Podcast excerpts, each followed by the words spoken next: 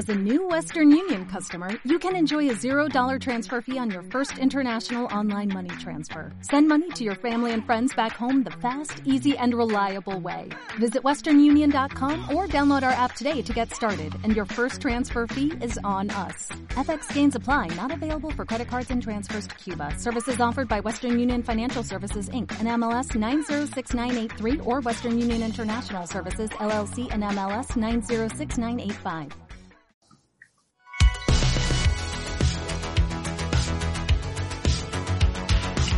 Bienvenidos a BU Academy, the podcast.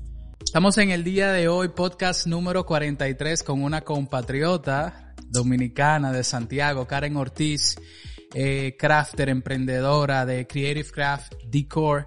Karen, ¿cómo te sientes en el día de hoy? Cuéntanos. Pues muy bien, a pesar de ser viernes, ya final de semana, pues eh, súper contenta de estar aquí eh, participando contigo en, en este podcast. Espero que podamos ayudar a muchísimas chicas emprendedoras a, a aprender un poquito de mí para que puedan iniciar su camino. Buenísimo, buenísimo. Aquí tengo algunas preguntas que me encantaría hacerte, pero pues no sin antes eh, darte las gracias por haber aceptado la invitación. De verdad que muchísimas gracias. Y aquí vamos. gracias a ti. Buenísimo, aquí vamos. Tienda de Etsy con más de 600 ventas, 5 estrellas, o sea, increíble. En marzo vi que tenías 20 mil followers porque publicaste, o sea, en Instagram porque publicaste una, un post, ¿verdad? Valga la redundancia, eh, con unas, eh, con unos números 3D de, de 20 mil, pero dos, dos meses después tienes 25 mil, o sea, en dos meses has crecido 5 mil followers, eso es una locura.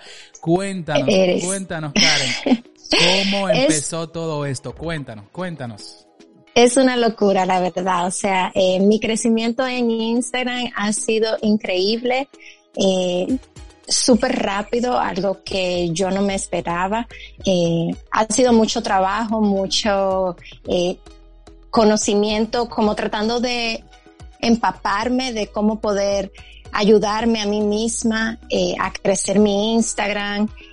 Y ha sido una experiencia que te cuento que asusta un poquito, porque cuando tú empiezas, tú dices, ok, tengo 10 seguidores, tengo 20 seguidores, 100, pero cuando ya empiezas a crecer de una manera masiva, pues da un poquito de miedo, porque te, o sea, tú estás como detrás de la cámara y no sabes todas las personas que te están viendo, que están viendo tu trabajo, qué pensarán de ti, o sea, son tantas cosas que vienen a la mente que la verdad asusta un poquito, pero a la misma vez es súper gratificante ver cómo tu trabajo y tu empeño en crecer eh, se ve, se refleja.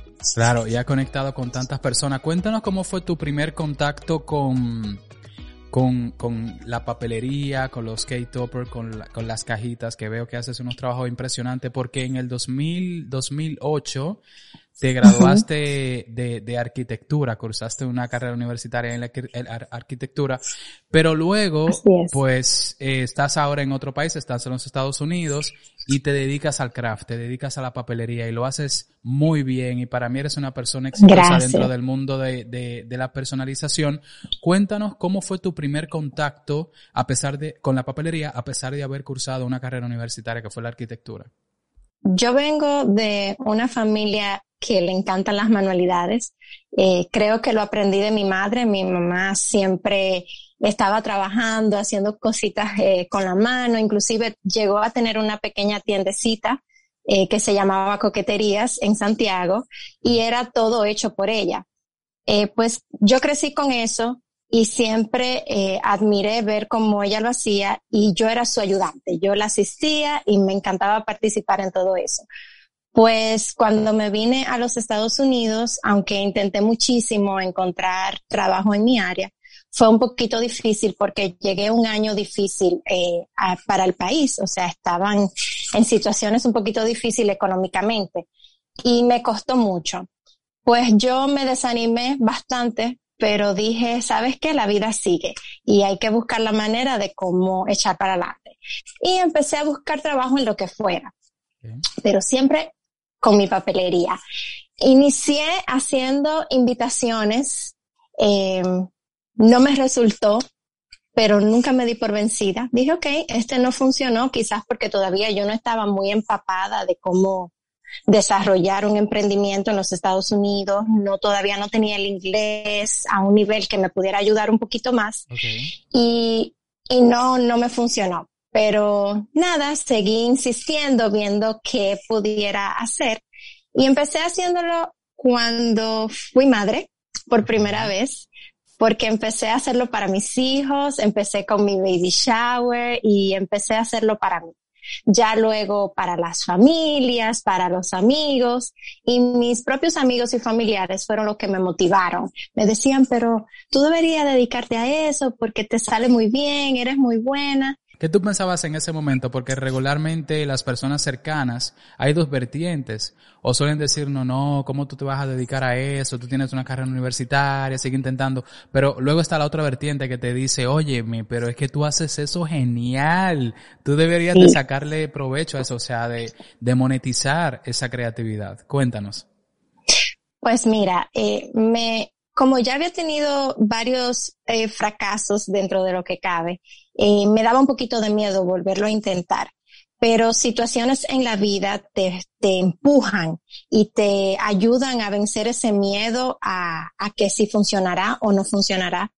Y me vi en una situación ya eh, teniendo mi segundo bebé de que no teníamos eh, mi esposo y yo quien nos ayudara con su cuido y recogerlo en la escuela y todo eso y me vi obligada a tener que buscar la solución para poder estar con ellos y a la misma vez poder aportar en mi hogar. Entonces dejé mi trabajo que tenía en ese momento, muy impulsada por mis compañeras de trabajo, que no lo voy a negar, me ayudaron muchísimo porque ellas eran mis fueron mis primeras clientas y, y mis impulsadoras a que sí lo hiciera. Entonces me lancé decorando eventos con mis propias manualidades. Pues cuando empecé a hacer la decoración, sí estaba muy motivada, me empezó a ir súper bien, eh, increíblemente, o sea, sin buscar las fiestas me llegaban. Y yo, wow, o sea, ahí sí me emocioné porque vi los resultados desde el principio. Y dije, esto es lo mío, perfecto, no, no, la decisión de haber dejado mi trabajo, que fue una decisión sumamente dura y difícil, eh, ya se estaba viendo como de una manera u otra no tan mala decisión. O sea, sí se puede, solo hay que trabajar para eso. Pues empecé con mis decoraciones, me fue súper bien. Eh, mis decoraciones eran decoraciones bien sencillas, usando mis manualidades, que era lo que realmente me apasionaba hacer. Pero con el tiempo todo fue muy bien al principio, luego no tan bien.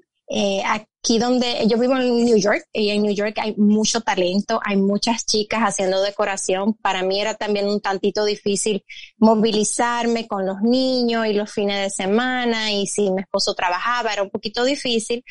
Pues dije, ¿sabes qué? Voy a intentar la papelería eh, por un lado, aunque no me aleje por completo de la decoración, pero me voy a lanzar.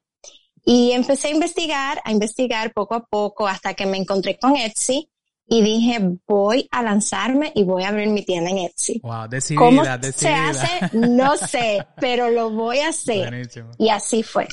Busqué ayuda de una amiga que me ayudara eh, a elaborarla y a poder por lo menos armar ese, esa primera pieza. Y así me lancé.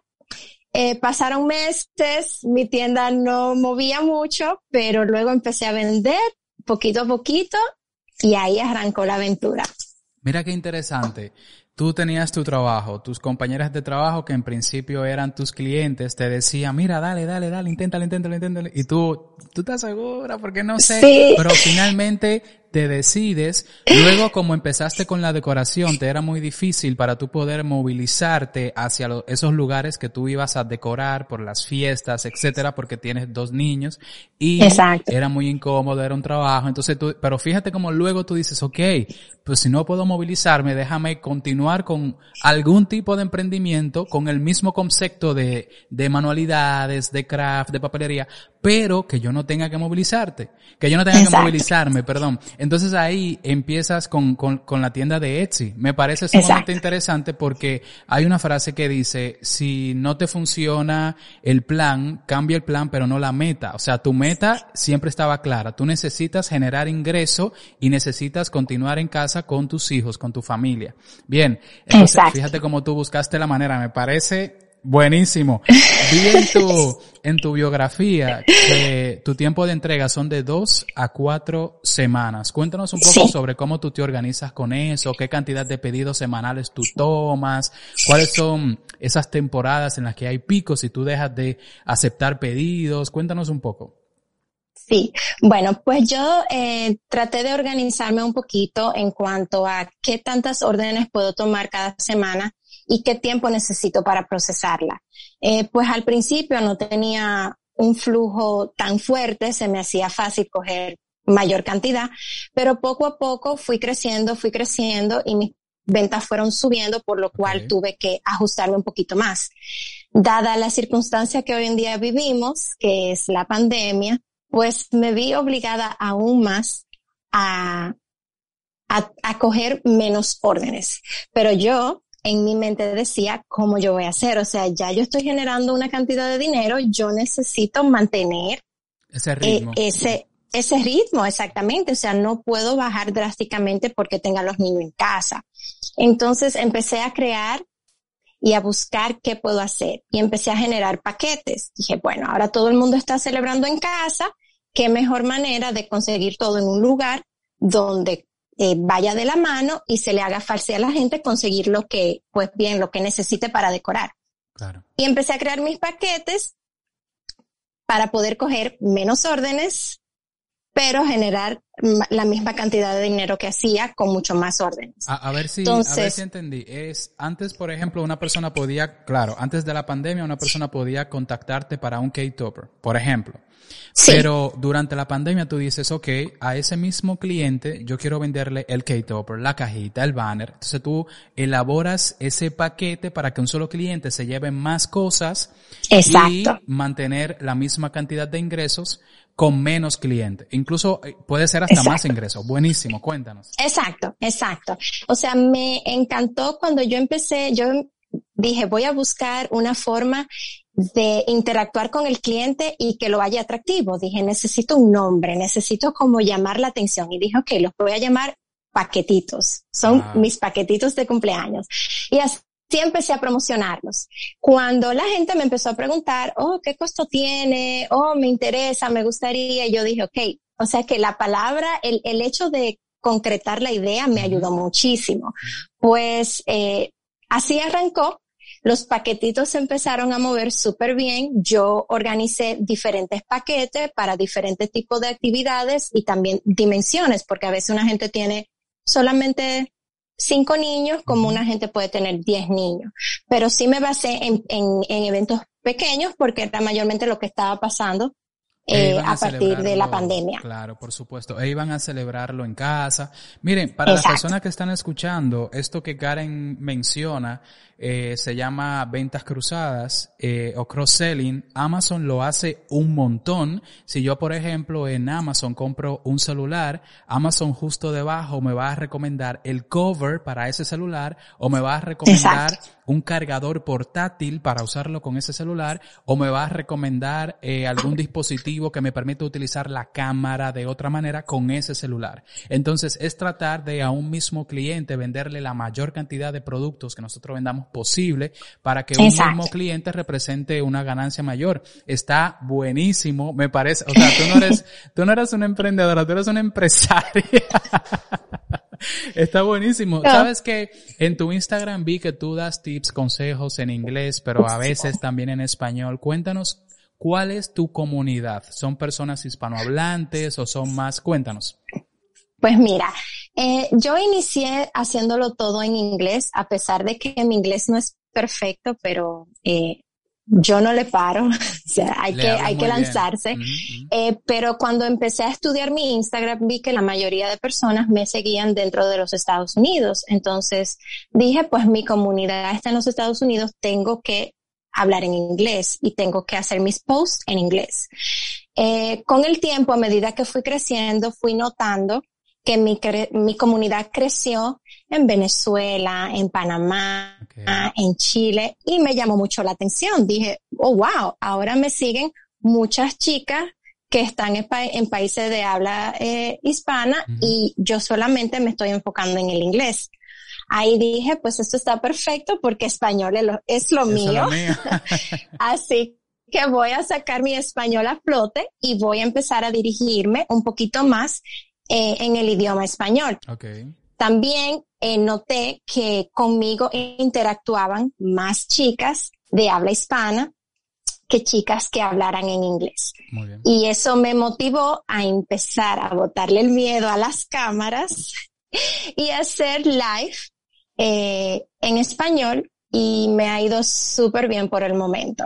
No, buenísimo, buenísimo. Justo eso te iba a preguntar porque veo que si subes fotos tuyas de vez en cuando, como por ejemplo los 20.000 followers cuando lo conseguiste, que subiste una foto tuya, pero es más fácil encontrar eh, papelería en tu Instagram que fotos de quien hace esa papelería, que en última instancia eh, eres tú. Entonces, creo que estás en el proceso de empezarte a mostrar más, ¿sí o no? En, las redes. Porque yo sí veo que tú haces videos, pero son como que mostrando tus manos o mostrando lo que hay encima de la mesa. Ok, es, un paso a paso, es un paso a paso, está muy bien, está muy bien. Mira, al principio, eh, estuve por ahí en tu Instagram por, esos posts del 2017 y vi que tenías un fondo gris eh, detrás de tus proyectos. Hoy en día tienes un fondo blanco. Creo que hay una sinergia muy bonita en tus posts y creo que las personas que vean, que vean tus posts saben, eso es de Karen. Creo que lo saben de una vez porque tienes ese, ese concepto ahí.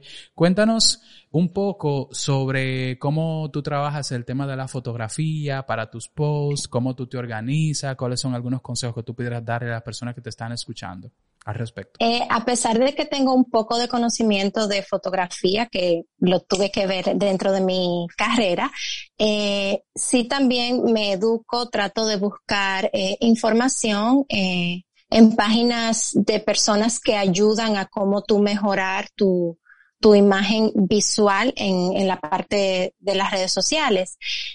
Sí, algo que empecé a hacer es que me gustaba darle movimiento con mis fondos eh, a mi página de Instagram.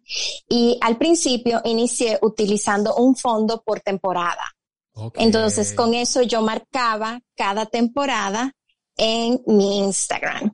Y así fui generando un movimiento, un pequeño movimiento en la página que no se viera tan monótona. Porque para nosotras las crafters es un poquito difícil que el, el Instagram no se vea monótono porque tenemos productos que a veces es un poquito difícil poder conseguir diferentes fotografías que no se vean todas iguales. Claro, es como que tú tienes eh, cinco años y en esos cinco años en el craft eh, has elaborado una cantidad grande de K-Topper de la Sirenita, ¿cómo tú logras que esas fotos se vean diferentes? Se vean distintas. Sí, aunque los colores cambien un poco, porque puedes trabajar con los colores fundamentales de la Sirenita, como también tú puedes trabajar una Sirenita con colores pasteles, pero ¿cómo tú, cómo tú logras que ese post se vea distinto y que continúe atrayendo followers? Está buenísimo. Exacto. Exacto. Y siempre es muy importante no perder el, la idea de lo que tú estás eh, mostrando que siempre tu, tu fondo, o sea, para mí el fondo es tan importante en la imagen porque yo no quiero que mi fondo compita con mi producto. O sea, para mí es muy importante que mi producto sea lo que resalte dentro de todo. Eh, sin importar los props, lo que utilice para ambientar mi fotografía, eso nunca puede tomar eh, eh, como protagónico en mi imagen siempre debe de ser mi producto. Entonces cuido mucho los elementos que utilizo, cuando los utilizo y qué tanto quiero mostrar de esos elementos en la fotografía, que cuando la persona que le está viendo no se le vaya la mirada a lo que está alrededor, sino que siga enfocado en lo que a mí me interesa que vea, que es el producto. Buenísimo. Tengo aquí una frase, tengo una frase aquí que me encantaría mencionar, a ver qué tú piensas al respecto. Y la frase dice de la siguiente manera, celebra cada una de tus victorias. Oh, sí, sí, sí. Yo estoy muy de acuerdo. Yo soy mi propio fan. yo me aplaudo, yo orgullosamente cuando subo mis posts digo, esto está hermoso, me encanta. O sea, yo misma admiro mi trabajo porque una de mis metas es que cuando yo estoy trabajando en una orden, eso no puede salir de mi casa hasta que yo lo ame. Hasta que yo no ame mi producto, yo no puedo mandarle eso a un cliente, porque yo digo, todo lo que yo veo, el cliente también lo puede ver. Entonces yo tengo que sentir que es algo que yo puedo usar yo misma, que es que, que si tengo un hijo una hija, pues yo lo usaría en mi fiesta para que esa persona que lo va a recibir lo ame tanto como yo. Entonces, para mí esa frase es muy certera. Siempre hay que aplaudirse a uno mismo, sentirse orgulloso de lo que uno hace, eh, a pesar de que no sea perfecto, nada es perfecto, pero que para ti lo sea es más que suficiente. Que tú sientas que tú estás cumpliendo con tu deber de regalarle eh, a una persona un momento feliz y agradable al momento de ver ese producto cuando lo recibe en sus ah. manos. O sea, eso es para mí lo más importante. Buenísimo. Por eso, si yo no lo amo, no sale. Tú no lo vas a amar. wow, buenísimo. Me encanta el concepto. ¿Sabes que me gusta mucho la idea también de segmentar nuestras metas? ¿A qué me refiero? Si, por ejemplo, tu meta es tener 100.000 followers en Instagram, tú dices, bueno, ok, mi meta es tener 100.000 followers en Instagram, pero ahora vamos a ponerle a eso un tiempo. Para diciembre del 2022 quiero tener 100.000 followers. Ya tiene un tiempo, ¿ves? Pero ahora vamos a segmentar, vamos a dividir. Porque yo no quiero sentirme feliz cuando en diciembre del 2022 eh, yo obtenga los 100.000 followers en Instagram. Yo quiero sentirme bien ahora que tengo 20, cuando tenga los 25 o cuando tenga los 26 o cuando tenga los 27. Entonces es ir dividiendo las metas para que pequeños logros finalmente nos den el logro mayor, pero ir disfrutando de esos pequeños logros, esas pequeñas victorias, como tú cuentas, está, está buenísimo. Voy a mencionar algunos temas aquí. Y tú me vas a decir con cuál te sientes más cómoda trabajando, cuál te gusta más. LOL Surprise, La Sirenita, Baby Shark, Toy Story o Paw Patrol. ¿Cuál te gusta más? Wow. Siempre hay uno que uno dice, es que me encanta este tema. O sea, yo lo haría para mi hijo, para mi hija, etcétera. Bueno, uno de, de, todos los que ha mencionado, que lo he trabajado bastante y todos los he disfrutado, es Toy Story. Ok sí, sí, creo que quizás por tener dos varones, ah, claro, también tiene estoy muy involucrada con los temas de chicos y es un tema súper divertido que se puede desarrollar de un sinnúmero de formas. Y además, el hecho de que tenga muchos personajes y todos esos personajes sean todos famosos, tú puedes ir en, un, cumpleaños por un personaje y al año siguiente irte por otro personaje. así, es. así es. Hay muchísimas formas. O sea, yo no te puedo decir cuántos diseños de Toy Story yo he trabajado. No lo puedes contar. Porque no, lo puedes no tengo muchísimos Toy Story, todos trabajados de una manera muy distinta muy distinta. Sabes que en tu Instagram vi un post que me llamó mucho la atención y en ese post tú dices, I am good at listening o soy buena escuchando, en otras palabras. Cuéntanos cómo escuchar te ha traído mucho beneficio, te ha traído muchos clientes. Cuéntame cómo el hecho de escuchar eh, ha hecho que tu negocio crezca. Cuéntanos. Siempre he aprendido que los consejos son positivos, eh, son cosas que el ser un amigo, un familiar o quien sea lo ve desde otra perspectiva que no es la que tú ves y con eso se aprende muchísimo y se mejora. Eh, escuchar para mí es clave, especialmente cuando estoy trabajando con mis clientes, porque escuchándolos y tratando de entender lo que buscan, puedo regalarle un mejor servicio. O sea, tomarme mi tiempo, no desesperarme porque hay veces que es, hay situaciones con clientes que son un poquito difícil de manejar, pero yo simplemente digo, Karen, respira, sé paciente, escucha, trata de encontrar eh, el camino que esa persona eh, quiere que tú tomes para realizar su producto, porque no todo el mundo tiene la, la facilidad de poder explicarte a ti qué quiere, cómo lo quiere. Hay gente que lo tienen en su cabeza y no saben cómo escupirlo, como digo yo. Es que es totalmente normal porque no conocen el área. O sea, a veces hay personas que se te acercan y te dicen, yo quiero lo que va arriba del bizcocho, pero no te saben decir que es un K-Topper. Claro Exactamente. Entonces ahí llegas tú, ese es tu papel de cómo educar a la persona, de cómo guiarlo, de cómo ayudarlo a poder encontrar eh, eso que tanto desea y anhela para su evento. Entonces, para mí, escuchar es, es key. O sea, yo eh, tengo una tía que ella es psicóloga y ella dice que yo soy una psicóloga innata porque se me da lo de poder escuchar y luego poder darte eh, el mejor consejo que pueda venir de mí. Y lo mismo, lo mismo hago con mis clientes. O sea, los escucho, lo, los entiendo primero y luego digo, ok, esto es lo que vamos a hacer. Vamos a trabajarlo de esta manera, eh, le preparo un boceto de todo lo que podemos lograr y ellos dicen, wow, exactamente eso era lo que yo andaba buscando. Y ahí ya pues uno se siente bien, pero si yo simplemente dijera, no, lo siento, no entiendo lo que quieres, no voy a poder ayudarte, pues me estoy cerrando las puertas yo misma. Entonces, por eso para mí escuchar es fundamental. Ah, no, buenísimo, buenísimo. Tengo aquí otra frase que me encantaría eh, mencionarte, a ver qué tú piensas al respecto. Las grandes ideas tienen pequeños comienzos. Así es. Mira, mira el ejemplo aquí. Vamos a ver, cuando tú estabas saliendo de, o sea, ya graduándote eh, de, la, de la arquitectura, ¿en algún momento te pasó por la mente que tú ibas a concluir eh, trabajando con la papelería y siendo una persona exitosa en el mundo del craft? ¿Tú pensaste eso en algún momento? Todo lo que yo pensaba cuando estudiaba, nada que ver hoy en día. la vida da tantas vueltas y tantos giros que, o sea, yo ni me imaginaba nunca vivir aquí en los Estados Unidos. O sea, yo en mi isla ya feliz.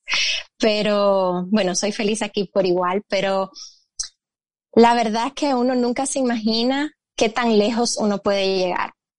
Por eso yo siempre, eh, cuando estoy dando un consejo, cuando hay chicas que me dicen como, eh, pero no te da miedo, o sea, ¿cómo te lanzaste? Le digo, bueno, si no me lanzo, no voy a saber. O sea, si no intento, ¿cómo voy a saber a dónde puedo llegar? No podemos dejar que esos miedos nos acaparen y nos arropen y no nos permitan cumplir esos sueños. O sea, mi sueño siempre ha sido ser una persona de éxito en cualquier ambiente que me encuentre y hoy en día no estoy ejerciendo mi carrera, pero más sin embargo, eh, el haber educado eh, mi arte con la arquitectura, pues me permite hoy en día tener ese emprendimiento y poder visualizarlo súper lejos. O sea, esto no queda aquí. No, yo sé que Para nada. Me encantó para eso que dijiste de que eso no queda aquí. Voy a repetir la frase para luego conectarlo con algo que acabas de decir. La frase dice, las grandes ideas tienen pequeños comienzos. Vamos a recordar que Karen tenía su trabajo, eh, pero paralelamente trabajaba con la papelería, ese tipo de cosas. Las colegas del trabajo le decían, eh, mira, tú deberías dedicarte a la papelería, a la decoración, porque tú eres muy buena en eso. Finalmente, después de mucho pensarlo, porque claro, estamos en un podcast, pero cualquier cosa que tú digas es, es tiene un tiempo de meses, de años, etcétera. Así es. Claro, claro. Entonces, luego de cierto tiempo ya decide eh, dar sus primeros pasos, le va muy bien, pero luego dice, ok, me está yendo bien, pero no puedo eh, meterme demasiado en lleno en el tema de la decoración porque tengo mis niños y es un tema movilizarse con los niños los fines de semana hacia los lugares que tengo que decorar. Entonces empiezo con eh, la papelería a través de mi tienda de Etsy y hoy en día 600 ventas, 5 estrellas en Etsy y más de 25 mil eh, followers. Eh, de 20 a 25 en dos meses, genial. Followers en, en, en Instagram. Entonces, pero ¿cómo empezó todo? Con una decisión pequeña. Entonces, me parece genial que tú lo menciones porque fíjate como todo es un tema de mentalidad. Es un tema Así es. Hoy, a ti por cualquier razón, eh, no se te está dando bien el tema de la papelería y yo ya sé que tú vas a estar bien. ¿Por qué? Porque tu mentalidad, tu mindset ya es de buscar cuál es la siguiente manera, qué es lo que tengo que hacer. Cuéntanos de algún tema que tú hayas tenido con algún cliente, si le llegó tarde un pedido, algo así, o hasta el momento está todo en orden. Cuéntanos. He tenido situaciones, gracias a Dios, ninguna de ellas ha pasado a mayores. He tenido ciertas personas sí que han recibido su producto eh, tarde, no, no por mi culpa, porque siempre trato, yo trabajo por fechas de evento y siempre trato de que mis productos salgan por lo menos dos semanas anticipadas del evento, pero lamentablemente hay situaciones eh, que conllevan a que hayan retrasos en las entregas y sí he tenido situaciones difíciles, pero trato de manejarlas de la mejor manera y de hacerle ver al cliente que, que a pesar de que no estuvo en mis manos el que pasara lo que pasó, pues yo trato de ayudarlo, de recompensarlo, de ver si todavía no sé si puedo hacerle una devolución de un por ciento del dinero. Mucha gente a veces ni me lo pide, me dice, no, yo entiendo, no es tu culpa, pero quería dejarte saber. Pero sí me ha pasado, me han pasado situaciones que he enviado el paquete a la persona incorrecta. le, pusiste, oh, le pusiste el label equivocado a la caja. Es, eh, creo que esa ha sido mi, mi peor experiencia. Tuve, tuve una clienta que, que cuando fui a generar su label, lo hice bien al principio, pero luego tuve que cancelarlo porque no lo pude enviar ese día. Eh, tuve unos percances que tenía que crear otro label. Cuando fui a crearlo nuevamente, pues elegí la persona incorrecta. Y gracias a Dios me di cuenta a tiempo porque yo me iba de vacaciones, eran mis últimos días trabajando y era una orden grande pues en un día tuve que armar la orden completita nuevamente para podérsela hacer llegar a la persona correcta y gracias a Dios la recibió a tiempo. Wow. Bueno, pues ahora yo leo no una ni dos veces, yo leo diez veces si es posible. Me aseguro de que esa es la persona que tiene que recibir. Me ha pasado con nombre, que escribo los nombres mal y yo, Dios mío. Eh, pero son, son detalles, son detalles que, que somos seres humanos. Pero trato ya de, pues, agendar, siempre me planifico con agenda, eh, yo me planifico por semana a mí me funcionan más las rutinas semanales que las rutinas diarias. Muy bien. Entonces me preparo por semana y ya ahí tengo todo por escrito. Vuelvo y lo reviso cuando lo voy a empacar, vuelvo y lo reviso cuando lo voy a enviar. y creo que con ese chequeo constante he podido evitar que me vuelva a suceder. Karen, muchísimas gracias de verdad por haber aceptado la, la, invitación. Estoy sumamente contento. Creo que aquí hay un contenido que va a ayudar a más de una persona. No sé si quieras cerrar con un último consejo o un tips para las personas que se están iniciando y te escuchan. No, pues Antonio, gracias a ti. La verdad que un un placer. Eh, cuando me escribiste para invitarme, me sentí tan halagada, me sentí, no lo podía creer. O sea, yo decía, wow, de verdad él me está invitando a mí. Fue una sorpresa bien grande para mí, pero muy gratificante, eh, súper emocionada y me encanta poder ayudar a otras chicas que quieren emprender y que tienen ese pequeño miedo a lanzarse y como siempre le digo en mis live, no tengan miedo, no permitan que el miedo las pare de poder alcanzar lo que quieren. Nadie nace sabiendo, todos nacemos y tenemos que aprender cada uno de los pasos que vamos a dar. Y es lo mismo en un emprendimiento. Láncense, eh, van a caer, vuelven y se paran, aprendan, pregunten, investiguen, no se, no se queden como, eh, no se queden satisfechas solo con, con, con decir, lo traté de, de hacer. No, háganlo, láncense, busquen lo que le gusten, encuentren un camino. Lo más importante es pensar, ¿qué me gusta hacer? Bueno, me gusta hacer galletitas, pues empieza a hacer galletitas y verás que poco a poco estarás haciendo bizcochos. Es así. Solamente hay que dar el paso y encontrarás tu camino.